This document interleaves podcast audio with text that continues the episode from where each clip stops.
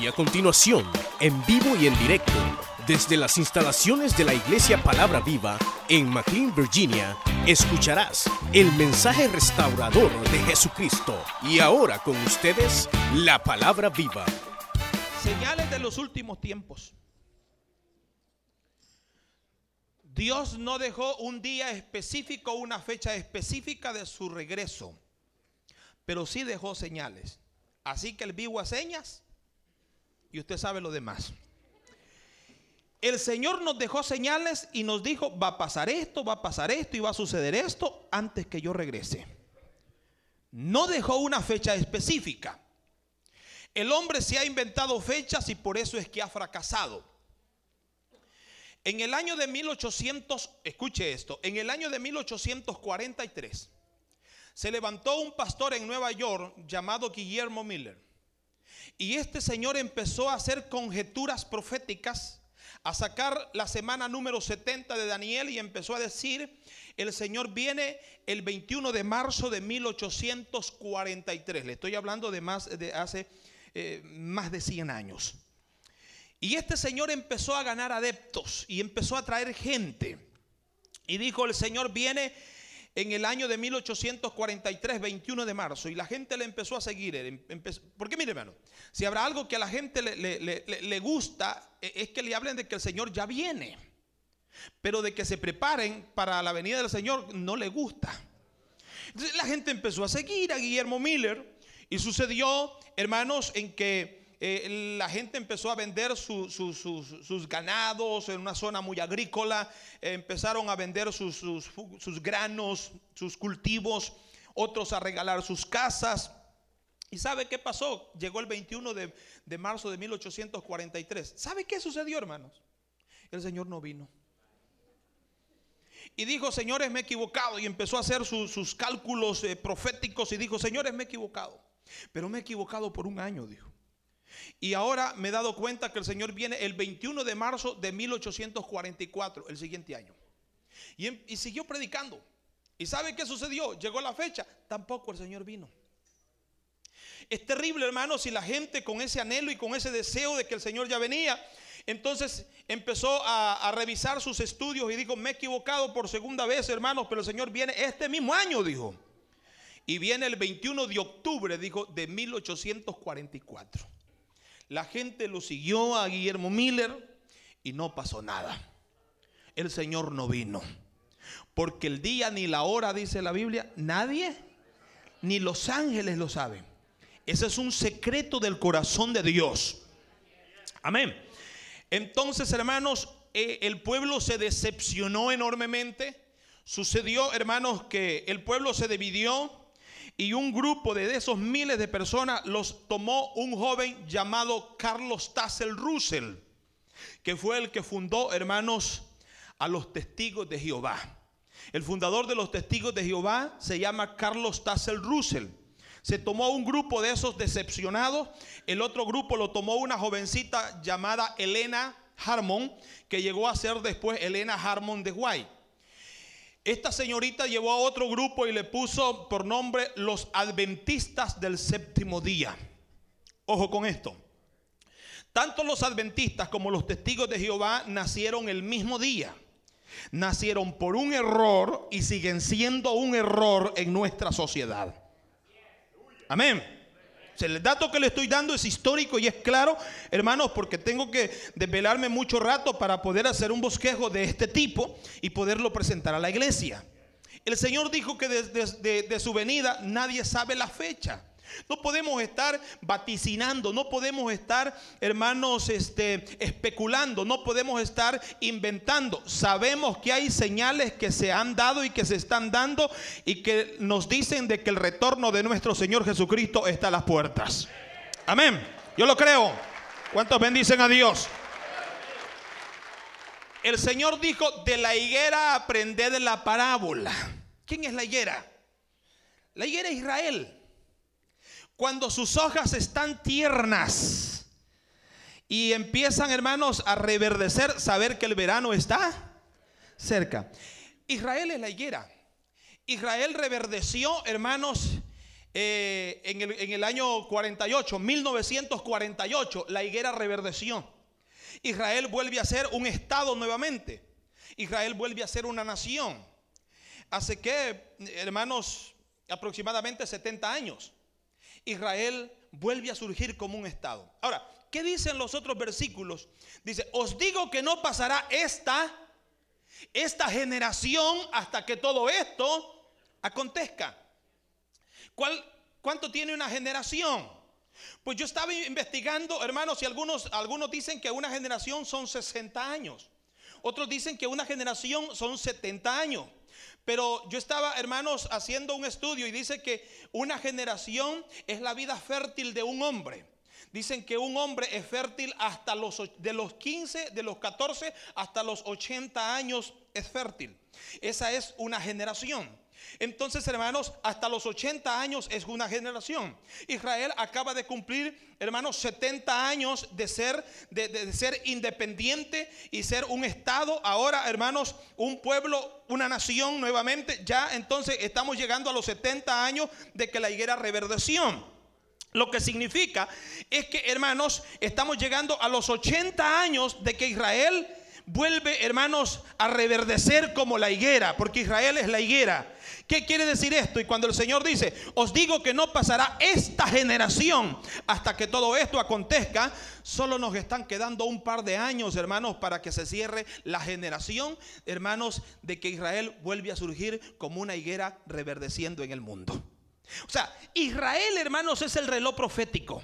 Todas las cosas que nosotros queremos ver, hermanos, y queremos saber qué es lo que va a pasar, tenemos que darle una miradita a Israel, qué está sucediendo en Israel, y eso nos indica, hermanos, qué es lo que va a suceder en el mundo. Israel es el reloj profético de Dios. Amén. Quiero decirles entonces con esto, que el retorno de nuestro Señor Jesucristo está más cerca de lo que usted y yo nos podemos imaginar. Es el evento trascendental que la iglesia del Señor estamos esperando y nosotros debemos de estar con las botas bien puestas, debemos de estar preparados, no preparándonos, tenemos que estar listos con la visa, el pasaporte, hermanos, vigente, porque usted y yo nos vamos un día de estos con nuestro Señor Jesucristo.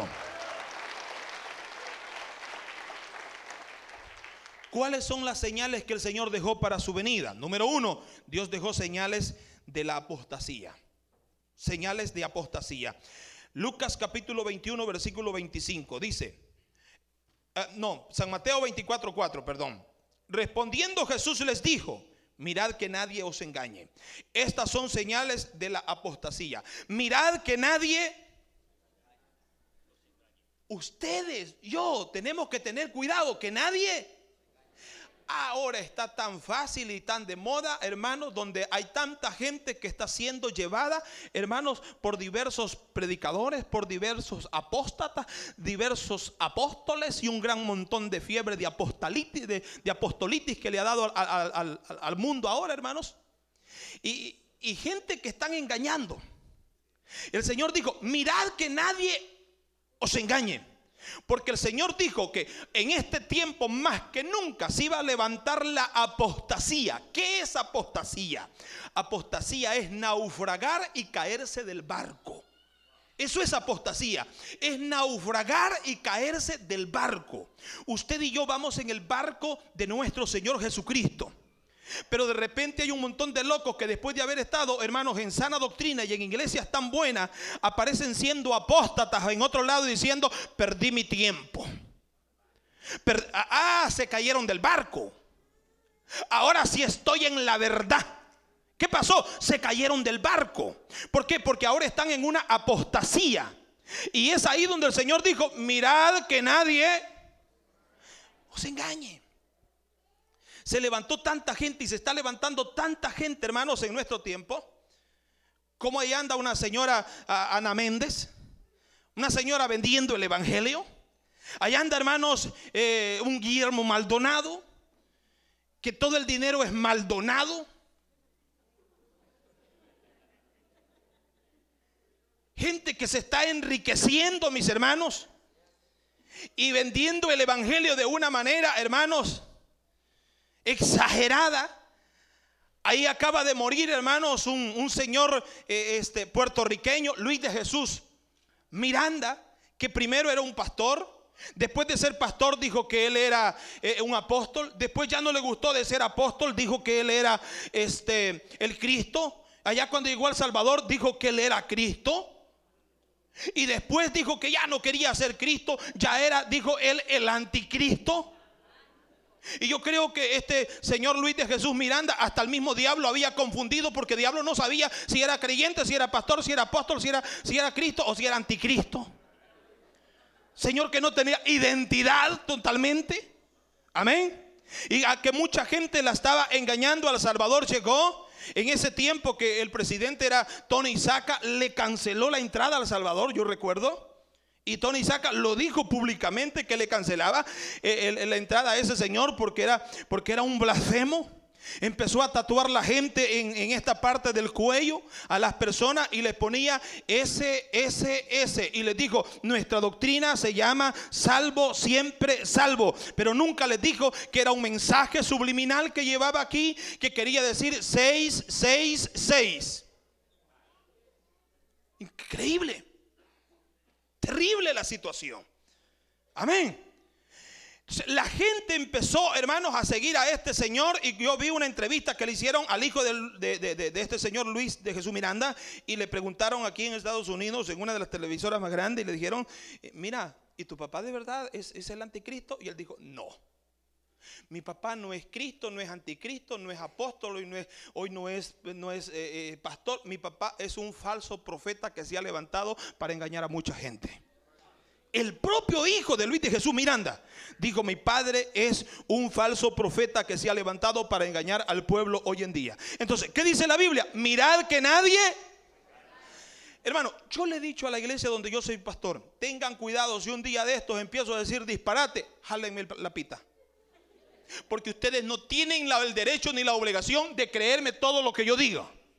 Ni usted tampoco tiene la obligación ni el derecho de creerme todo lo que yo diga.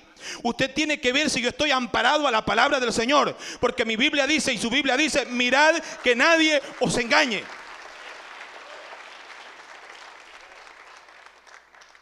Usted tiene que estar, hermano, nosotros tenemos que ser como los hermanos de Berea. Sí, hombre, los hermanos de Berea llegaban al culto y empezaban a escuchar. Y estaban callados y llegaban a la casa y dice que escudriñaban si estas cosas eran así o no eran así. Así que llegaban al siguiente culto y decían amén, pero del culto anterior. Porque ya habían ido a descubrir a la casa si las cosas eran así o no eran así. Por lo tanto, usted y yo tenemos que saber, hermanos, qué es lo que estamos comiendo y nos estamos tragando en la iglesia. Tenemos que ser estudiosos de la palabra del Señor. Alguien bendice a Dios esta mañana, pues. A su nombre. El Señor nos dejó señales de la apostasía.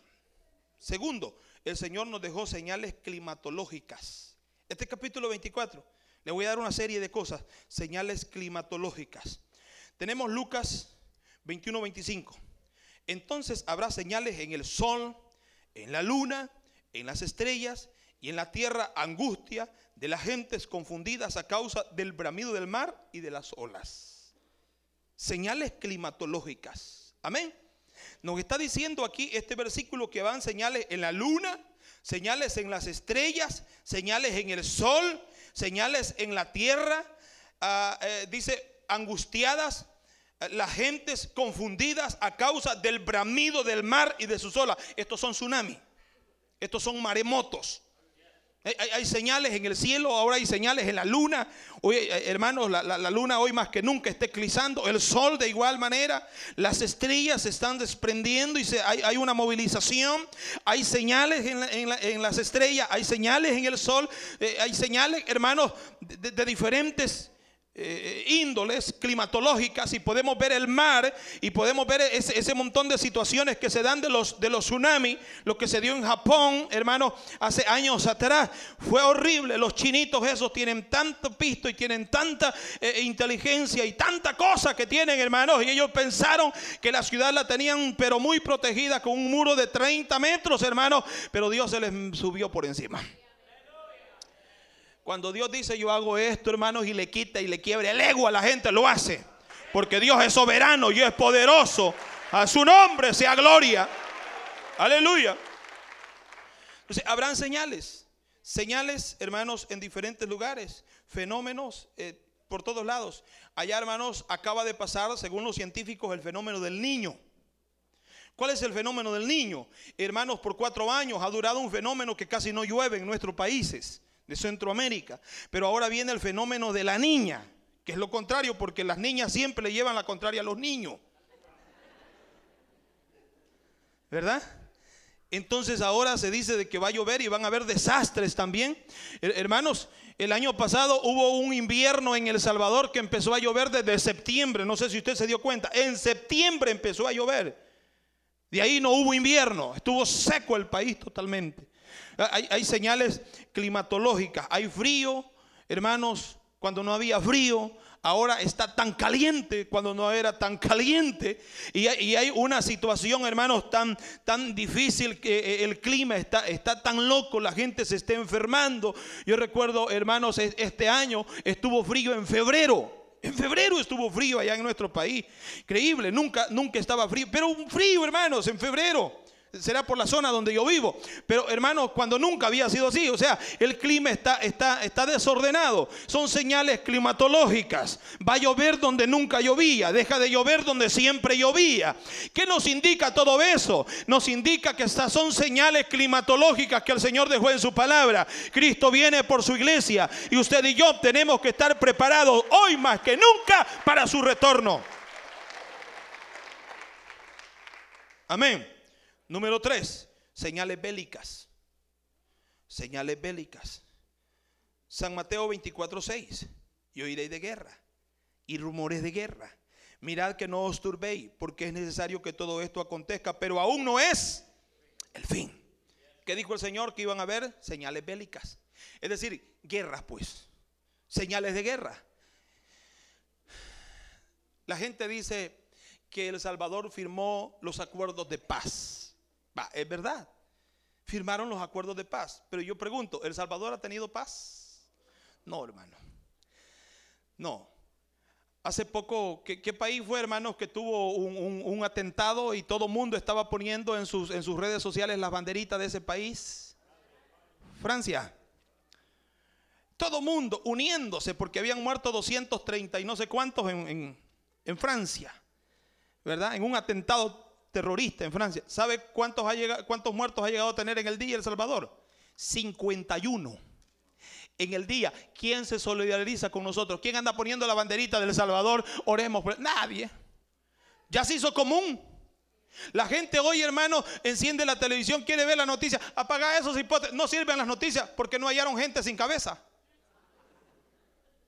Ya todo el mundo nos estamos, hermanos, como eh, familiarizando con esa situación. Increíble lo que está llegando a nuestro país. Una tasa de homicidios, una tasa de muertos, de mortalidad increíble, mis hermanos. Es tremendo lo que está pasando. ¿Qué dijo el Señor? Que iban a haber señales bélicas. En nuestro país no ha habido paz. Nuestros países no tienen paz. Desgraciadamente los, los políticos llegan, hermanos, no a favorecer al pueblo, sino a favorecerse del pueblo. Pero El Salvador no ha tenido paz y ha estado desangrando desde hace eh, años. Desde los años 80 El Salvador se está desangrando y hubo guerra y sigue habiendo guerra.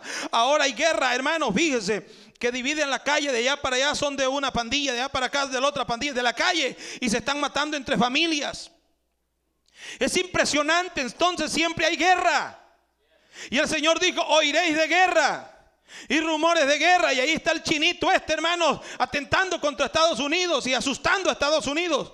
Siempre ha habido guerra, siempre va a haber guerra, pero eso nos indica que nuestro Señor Jesucristo está a las puertas, que Él está cumpliendo su palabra profética y Él viene por su iglesia. Aleluya. No le digo cuándo. Yo no puedo hacer lo, de Guillermo Miller, está diciendo, mire hermano, puede ser la otra semana o que quizás va a ser tal. No, no, no, nomás las señales están, allí que tenemos que verlas. Amén. Entonces tenemos señales bélicas. Cuatro, hay señales sismológicas. Mateo 24 presenta las señales sismológicas. Versículo 7.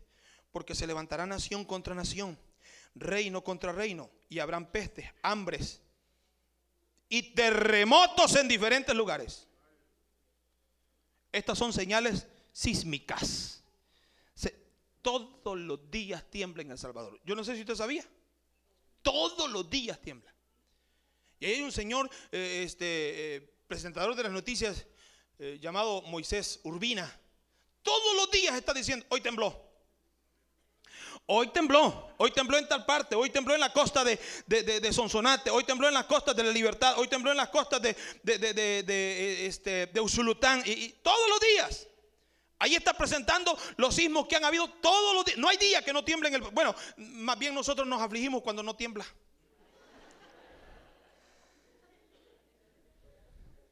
Hermano, es terrible. ¿Qué nos indica eso? Porque yo recuerdo cuando iba eh, el 13 de febrero del, 2001.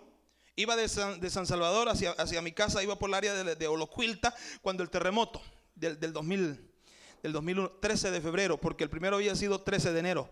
Hermano, yo voy en mi carrito cuando de repente veo que la tierra le hace así. Y, y, yo quería detener el carro porque yo podía detener el carro, pero la tierra no la podía detener increíble. A un lado se estrelló una traila, al otro enfrente de mí se dieron dos y al otro lado yo me quise pasar y iba otro carrito. Mire, yo ni supe cómo salía al otro lado. Pero que Dios me libró, Dios me libró. Fue impresionante lo que sucedió. Las colinas se vinieron, hermanos, allá en Santa Tecla. Fue impresionante y la gente dice, ay Dios mío, ah, entonces se acuerda de Dios. Eso no son mensajitos de texto que Dios nos está mandando. Esos son mensajitos que el Señor nos está mandando por WhatsApp y nos dice, alístense hombre, si la tierra tiembla no es de... No, dicen los, los, estudiosos, es que las placas tectónicas están a como... ¿Cuál placas tectónicas? Es que es la naturaleza. ¿Cuál naturaleza? Si donde hay ley de la naturaleza es porque hay un legislador de esa ley que se llama Dios. Y es Dios quien está moviendo la tierra. ¿Para qué la mueve? Para recordarnos a usted y a mí que Él está pronto a venir a llevar su iglesia. Amén. Entonces, tenemos, hermano, ahora le espera un terremoto bien grande al mundo. Y ahí están los, los, sismólogos vaticinando de que, de que ya pronto se va a dar un terremoto de 30 grados en escala de Richter. El que votó las colinas en San Salvador fue de 7.5. Y eh, eh, el mundo se está preparando para un terremoto de 30 grados en escala de Richter. 30 grados. Eso significa, hermanos, que todo Centroamérica dicen que es una candidata a desaparecer del mapa. A que el mar Pacífico con el mar Atlántico se van a unir. La Biblia habla de ese gran terremoto y la Biblia dice, y toda isla huyó. Dice Apocalipsis capítulo 16. Y toda isla huyó. Y, Centroamérica es una isla que está entre los dos, entre los dos océanos. Pero eso, eso, eso va a suceder un día de estos, pero la iglesia ya se ha ido antes. Porque usted y yo no estamos esperando un terremoto. Usted y yo estamos esperando al dueño de los terremotos, a nuestro Señor Jesucristo. Alguien bendice a Dios esta, esta mañana. Dale su ofrenda de palmas a Él. Amén. Entonces, ¿habrán señales sismológicas? Cinco señales epidemiológicas. E, es una, enseñanza que yo estoy dando esta mañana, más que un sermón, un mensaje, es una enseñanza de cuáles son las señales de la venida de nuestro Señor Jesucristo. Cinco, señales epidemiológicas. Dice el 24 de Mateo, versículo 7. Porque se levantará nación contra nación y reino contra reino y habrán pestes. Oiga esto, habrán pestes y hambre. Primero, azota al Salvador el dengue. Segundo, azota al Salvador H1N1, una gripe. Tercero, chikungunya. Cuarto, Zika. Quinto, Ilian Barré. Todo eso lo proporciona un pequeño y diminuto, hermanos, zancudo. A Estados Unidos lo tiene, lo tiene en jaque el, Zika. Es una enfermedad que, hermanos, es propagada por el zancudo, por el mosquito este. El, Zika, hermanos, si está, está deformando a los fetos, a los niños que están ya por nacer. Y si ese zancudo pica a esa, señora, hermanos, está lista, es una candidata esa señora para dar a luz a un niño con deformación en su cabeza. Es terrible.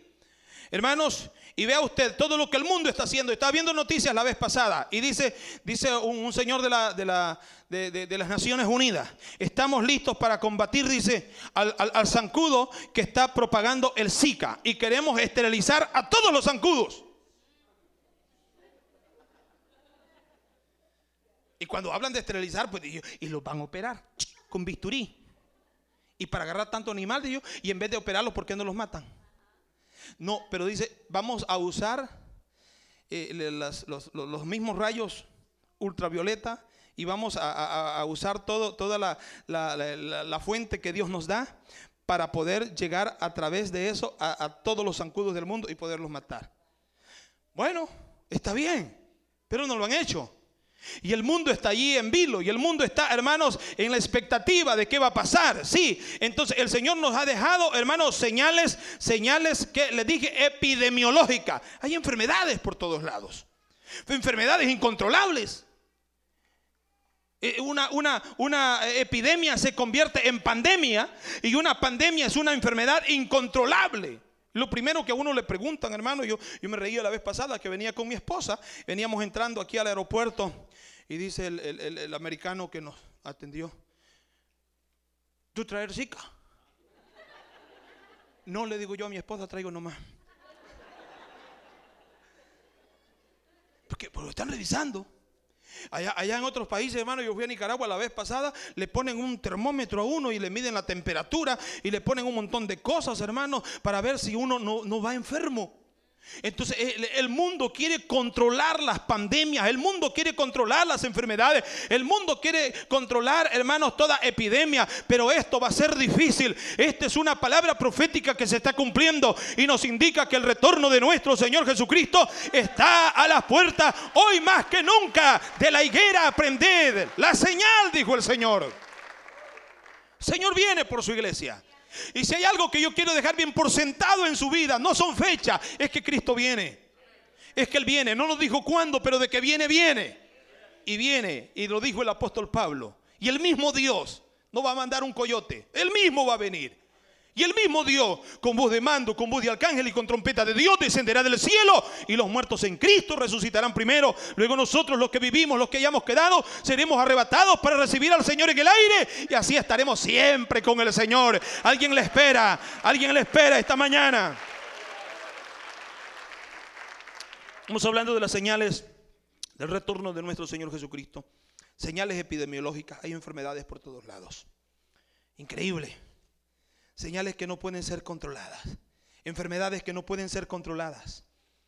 ¿Mm? Haití ha sido uno de los países más azotados. Terrible. Con el cólera. Con, estas enfermedades, con el Zika.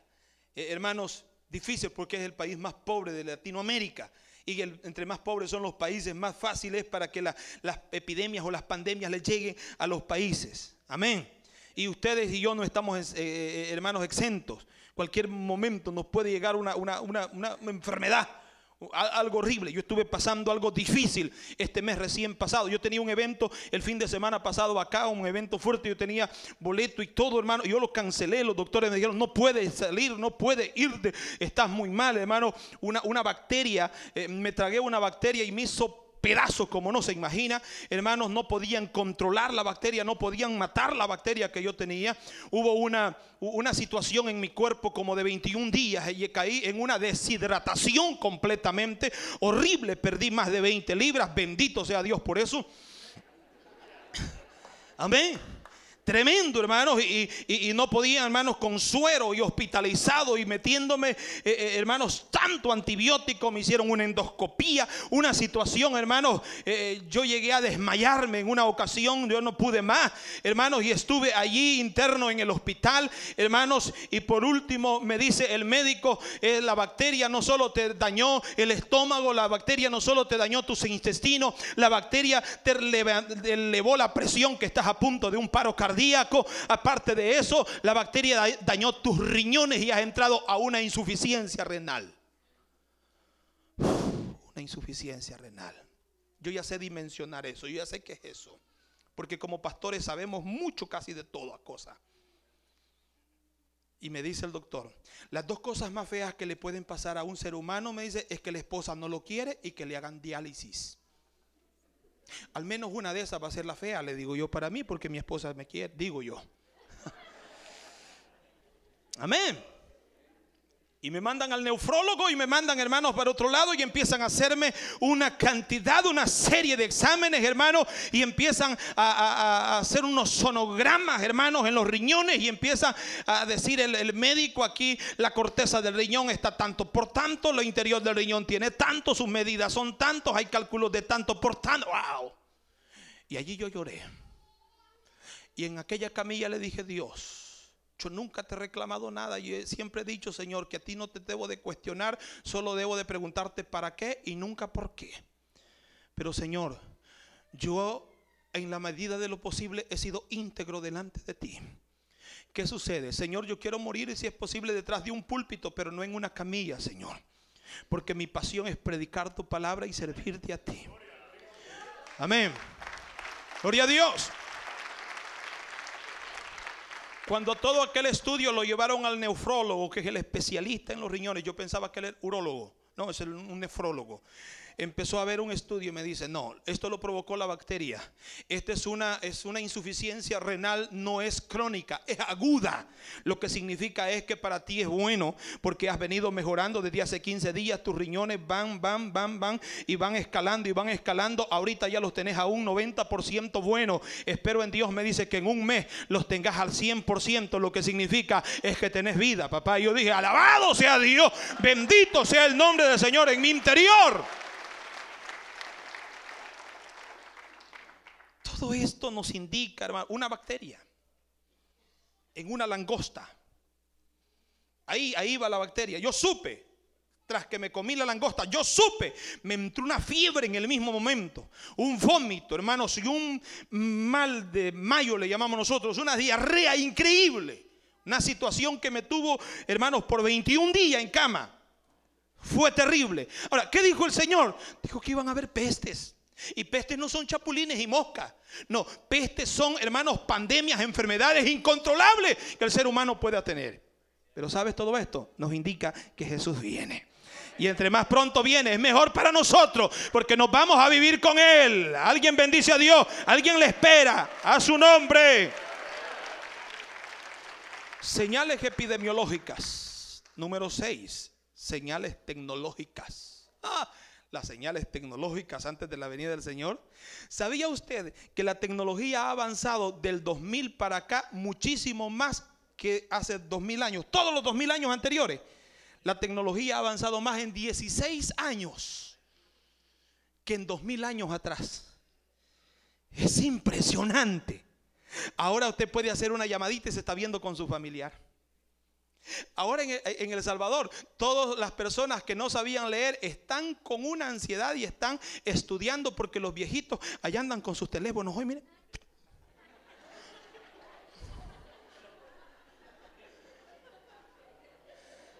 Quieren estar actualizados. Hijo, ¿por qué no me crías a mí un ceibo? No es Facebook, no, es Seibo para ellos. Está bueno. Amén. Las señales tecnológicas se han, hermanos, eh, eh, acelerado como nunca antes. Daniel lo dijo, capítulo 12 de Daniel, versículo 4. Pero tú, Daniel, cierra las palabras y sella el libro hasta el tiempo del fin. Muchos correrán de aquí para allá y la ciencia se aumentará. Oiga esto, y la ciencia se aumentará. Es impresionante. La ciencia se ha aumentado ahora, hermanos, tremendamente. ¿Y sabe qué? Los cristianos podemos sacarle provecho. El gran problema es que los cristianos nos hemos metido a la ciencia y nos ha dañado la ciencia a nosotros. Quiero mostrarle esta mañana, quiero hacer una demostración de cómo las redes sociales han dañado la moral de la iglesia.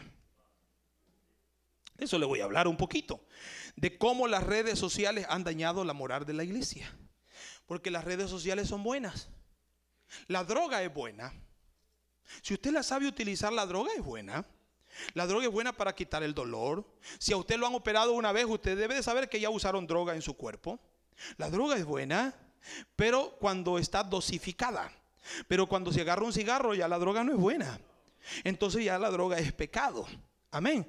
Entonces, depende para qué usted va a usar las cosas. Las redes sociales son buenas, pero serán buenas cuando usted las ocupe como evangélico para predicar el evangelio, para hablar de Jesucristo, para anunciar de que Cristo viene. Amén, hermanos. Entonces serán buenas. Pero yo le voy a demostrar, y aunque usted se asuste esta mañana, de cómo las redes sociales han dañado la moral de la iglesia. A. Contienen un espíritu de chisme. Las redes sociales contienen un espíritu de chisme. ¿Quiere saber de chisme? Métase a las redes sociales. ¿Quiere chismear con alguien? Métase a las redes sociales. Hola, dicen algunas personas, me siento sola. ¡Pum! Le empiezan a caer los mensajes. ¿Hay alguien que quiera hablar conmigo? Eh, eh, empieza, hermano. ¿Por qué no habla con Dios? ¿Por qué no se dobla las rodillas? ¿Por qué no lee la Biblia? Y Dios tiene algo que decirle a través de la palabra. ¿Cuántos bendicen a Dios esta mañana? A su nombre. Aleluya. Contiene un espíritu de chisme. Dos, o B, contiene un espíritu de crítica. Las redes sociales son terribles. Yo por eso, hermanos, tengo muchísimo cuidado. Yo casi solo ando subiendo fotos, hermanos, de eventos. Pero con todo y eso, ahora me abstengo porque hay predicadores celosos. ¿Verdad? Y hay predicadores que se incomodan cuando uno está subiendo fotos de venta, ah, lo que quiere demostrar que anda por tal parte, porque por, por otro lado. No, no, entonces yo me abstengo ahora casi de todo. ¿Ve? ¿Por qué? Porque empiezan a criticarlo y uno es objeto de crítica. Los otros días subí, una foto de un bautismo que estaba realizando y estaban bautizando. Cuando de repente alguien me empieza a, a decir, y mire, y lo bautizó en el nombre de Jesús. Porque el bautismo verdadero es en el nombre de Jesús. Y si usted bautiza en el nombre del Padre, del Hijo y del Espíritu Santo, usted está mal. Ah, hermanos, entonces, ahora he decidido no andar subiendo nada. Porque, porque eh, las redes sociales contienen un espíritu de crítica. B o C, las redes sociales contienen un espíritu pornográfico. Increíble. Usted habla de sus redes sociales, ¡pum! Le apareció algo. Y usted dice, pero si yo no tengo amigos de esta clase. Sí, usted puede controlar a sus amigos o puede elegir a sus amigos, pero usted no puede elegir a los amigos de sus amigos. Y usted no sabe quién le etiqueta qué a sus amigos. Entonces de repente empieza, hermano, a entrar a ese mundo de la pornografía. Por eso la iglesia debe de tener mucho cuidado. Y yo debo decirle a los padres de familia en esta mañana, ¿qué hacen sus hijos de 12 años con teléfonos y con iPhone? Y con teléfonos inteligentes. ¿Qué hacen sus hijos? Si el teléfono debe ser para los adultos que ya lo, lo saben usar bien su teléfono. Y nosotros nos hemos inventado un montón de necesidades, hermanos. Para mí el teléfono es urgente y es necesario, sí. Pero a veces nosotros nos inventamos necesidades. Amén. Allá en el país, hermano, hay gente que se, siente mal porque las cosas están caras. Y una señorita llegó un día y le dice, señora, le dice, ¿cuánto vale la libra de frijoles? 80 centavos. Qué barbaridad, dijo. Ni frijoles vamos a comer hoy. Carísimo. Deme una recarga de un dólar, le dijo. Eso no lo sintió caro. Póngame internet al teléfono, le dice, de un dólar. Ah, ¿por qué? Porque se están inventando necesidades. ¿Podemos vivir sin internet? Sí, podemos vivir sin teléfono, como vivieron nuestros ancestros. Pero nosotros nos estamos inventando necesidades cada día. Amén. Y nos estamos volviendo, hermanos, en personas consumidoras y no proveedoras. Por eso, mis hermanos, muchas veces estamos como estamos. Le dije, hermanos, que contiene un espíritu de pornografía. Las redes sociales de te incitan a la infidelidad. Hoy más que nunca el ser humano es infiel porque, hermano, tiene una herramienta que se llama redes sociales. Y ahí aparecen muchas personitas con sus fotitos. Y se medio destapan acá. Con su selfie ¿Alguien, ¿Alguien bendice a Dios? Digo, ¿qué están vendiendo? Digo, ¿qué están promoviendo? Amén. ¿Por qué no se toma una foto cuando está orando? Cuando está llena del Espíritu Santo. Amén. Y ahora todo mundo, hermanos, ahora el, mundo, este país critica porque una, porque una mujer le da de mamar a su niño en, en, en la vía pública o en lugares públicos. Pero nadie dice nada que a través de las redes sociales están enseñando todo el pecho. Es impresionante. Y mucha gente está cayendo, hermano, como, como una mosca en el papel de pega. Y su, su hogar se está haciendo pedazo. Cierre eso. Si le está afectando a su vida y a su matrimonio y a su familia y a su vida espiritual, cancele eso. Usted y yo podemos vivir sin redes sociales, pero no podemos vivir sin Cristo.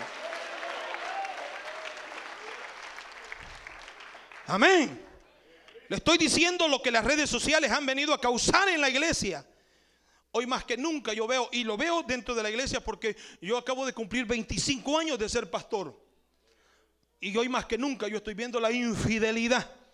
Hombres y mujeres que le eran fieles a su pareja, ahora se han disparado y andan como locos, hermano. Y como cipotes de 14 años y ya están viejos, hermano.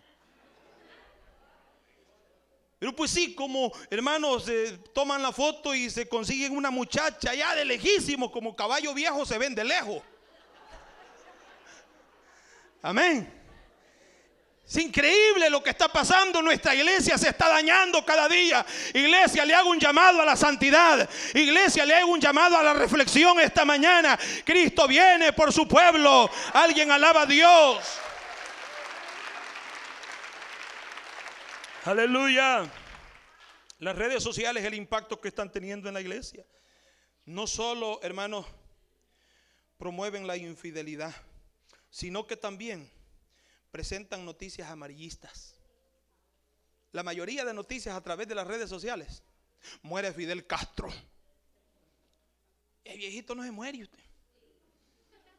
Que dije hubiera muerto. Pero no se muere. Porque la mala hierba no se la comen ni los burros. Muere fulano de tal, muere Vicente Fernández, muere esto. Mujer tiene 11 niños en Mérida. Mentiras. Sí, pero los tuvo en 12 años. ¿Verdad? Pero mujer tiene 11 niños en un solo parto. Mentiras. Muchas noticias amarillistas. Vaca en San Miguel tiene ternero de dos cabezas. Mentiras. Los otros días estábamos viendo con mi hijo mayor, hermano, este, un, un video que habían subido de una culebra que se está tragando a una mujer. ¿Verdad? Terrible. Y la mujer, ay, ay, ay. Y va. Eh, y me dice mi hijo, mire papá, me, ni supieron hacer el video. Porque ya la, mujer está en la panza de la culebra y los gritos se oyen todavía iguales. Y me dice, si ya esa mujer estuviera gritando, ya no se escuchara.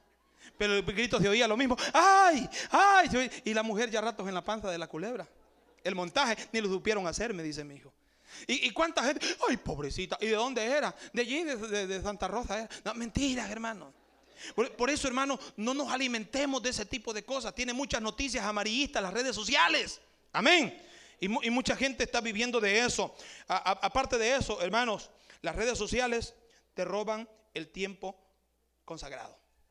Las redes sociales te roban el tiempo consagrado. ¿Sabes cuál es el tiempo consagrado? Es este.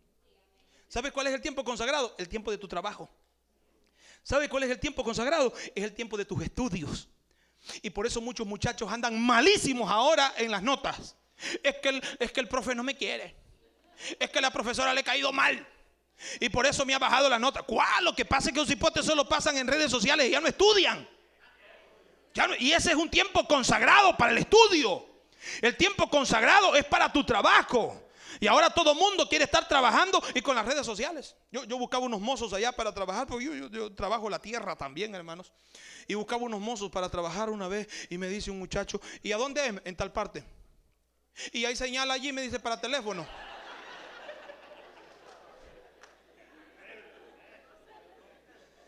Le digo yo, es que te estoy, te estoy este, llamando para que trabajes, no para que hables por teléfono. ¿Verdad? ¿Cuánto me va a pagar? ¿Me va a dar comida? No, dicen qué voy a hacer, a qué, a, qué, a qué voy a trabajar. No, y si hay señal de teléfono. Increíble, hermano. Es tremendo la, situación a la que estamos llegando, ¿no le parece? Así vive nuestro mundo. Entonces, hermano, las redes sociales que están haciendo un daño a la, a la iglesia. ¿Por qué, hermano? Porque le dije que le roban el tiempo consagrado, el tiempo de familia. Ahora usted ve, van familias a restaurantes y que está bueno, excelente. Yo los invito a eso. Llévenme a mí si quieren. Pero muchas de las familias ahora están en los restaurantes, ya no platican. ya no hablan. Y si están en la casa, ya no platican. Cada quien está con su teléfono. María Luisa, ¿qué fue? María Luisa, ya voy. No hay comunicación ahora. No hay comunicación ahora. Así es en la casa, hasta el chucho tiene teléfono. Así es en los restaurantes. Esa, calidad de, tiempo ya se está perdiendo, ya no existe, ya no hay comunicación. Por eso estamos como estamos. Ahora los cipotes desde el sillón le, llaman a la mami por teléfono. Hola mami, ¿qué hay de comer? Amén. ¿Ve usted cómo estamos, hermano? Y esa es la generación que estamos. No, por favor, vaya y grítele a ese cipote que alza el teléfono y dígale que hay frijoles con arroz. Amén. No podemos estar. Pero la mamá le, escribe también. Sopa de gallina india. No, no, lo haga, por favor, no le siga el vicio. Las redes sociales nos han venido a impactar a la iglesia de una manera negativa porque nosotros lo hemos permitido. Entonces te roban el tiempo consagrado. Y hay hermanos que están en el culto y están mandando textos y están viendo fotos. Y Los otros días yo estaba predicando en la iglesia, hermano, un mensaje poderoso. Y vi un cipote que tenía la Biblia, la Biblia abierta y se reía. Y yo decía, le está gustando el mensaje. ¿Le está gustando el mensaje? Pero de repente le hizo. Ya no le gustó la palabra, dije yo. No, y es que el teléfono lo tenía metido en la Biblia y estaba texteando lo que hemos llegado, hermanos, por el amor de Dios. Este lugar es un lugar consagrado que tenemos que dedicar nuestro tiempo al Dios del cielo. Aleluya. Bendito sea el nombre de nuestro Dios. Voy descendiendo. El Señor nos dijo que antes de su venida iban a haber señales sociológicas. Le hablé de señales tecnológicas ahorita. Señales sociológicas. Mateo 24, 12. Y por haberse multiplicado la, maldad, el amor de muchos se enfriará. Esas son señales sociológicas. Y por haberse multiplicado la maldad, el amor de muchos se enfriará. Tenemos una desgradación, hermanos, en nuestra sociedad. Hay una desgradación. Ahora hay una inmoralidad en nuestra sociedad. yo no sé si usted ve cipotes ahí caminando, hermanos, con el pantalón hasta aquí. Que no se les caiga el pantalón. De aquí para abajo no le Bárbaro, con un calzoncillo cuadriculado. Me ganas de tomarle una foto y que yo creo que nadie, nadie le ha dicho ese cipote cómo se ve.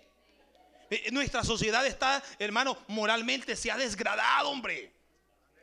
Por favor, no le permitamos a nuestros hijos, hermano. Antes el cipote quería parecerse al papá porque quería tener barba. Hoy se quiere parecer a la mamá porque se depila la ceja.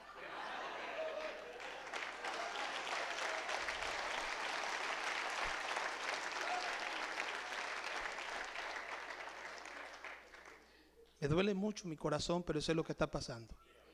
Amén. Necesitamos una iglesia con valores y principios bíblicos y fundamentales. Ahora los hipotes se quieren revolcar con cualquier mujer. En el tiempo bíblico el papá le buscaba a la novia a los hijos. Amén. Vea la historia bíblica.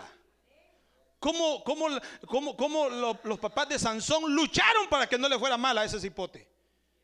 Amén. Pero los hijos de hoy no quieren hacer caso y por eso es que se revientan todos, mis hermanos. Y les va como les va. Amén. Entonces, mis hermanos, tenemos una desgradación moral. Les dije, hermanos, hay una situación de delincuencia común, terrible.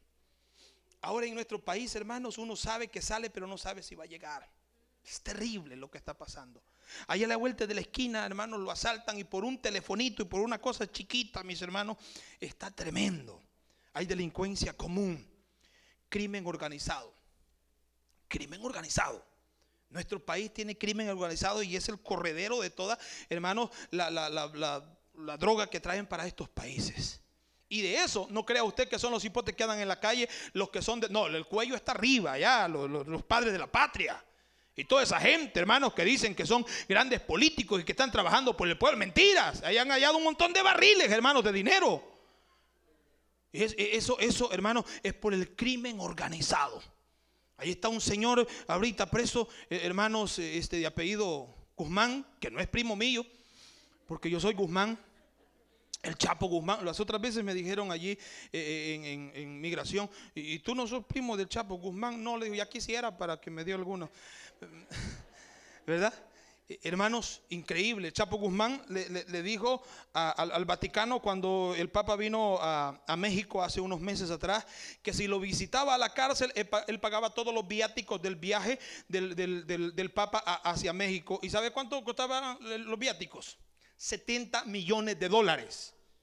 Eso venía ganando el Papa para venir a México. 70 millones de dólares. Y el Chapo dijo, yo los pago, pero necesito que me visite el Papa cinco minutos.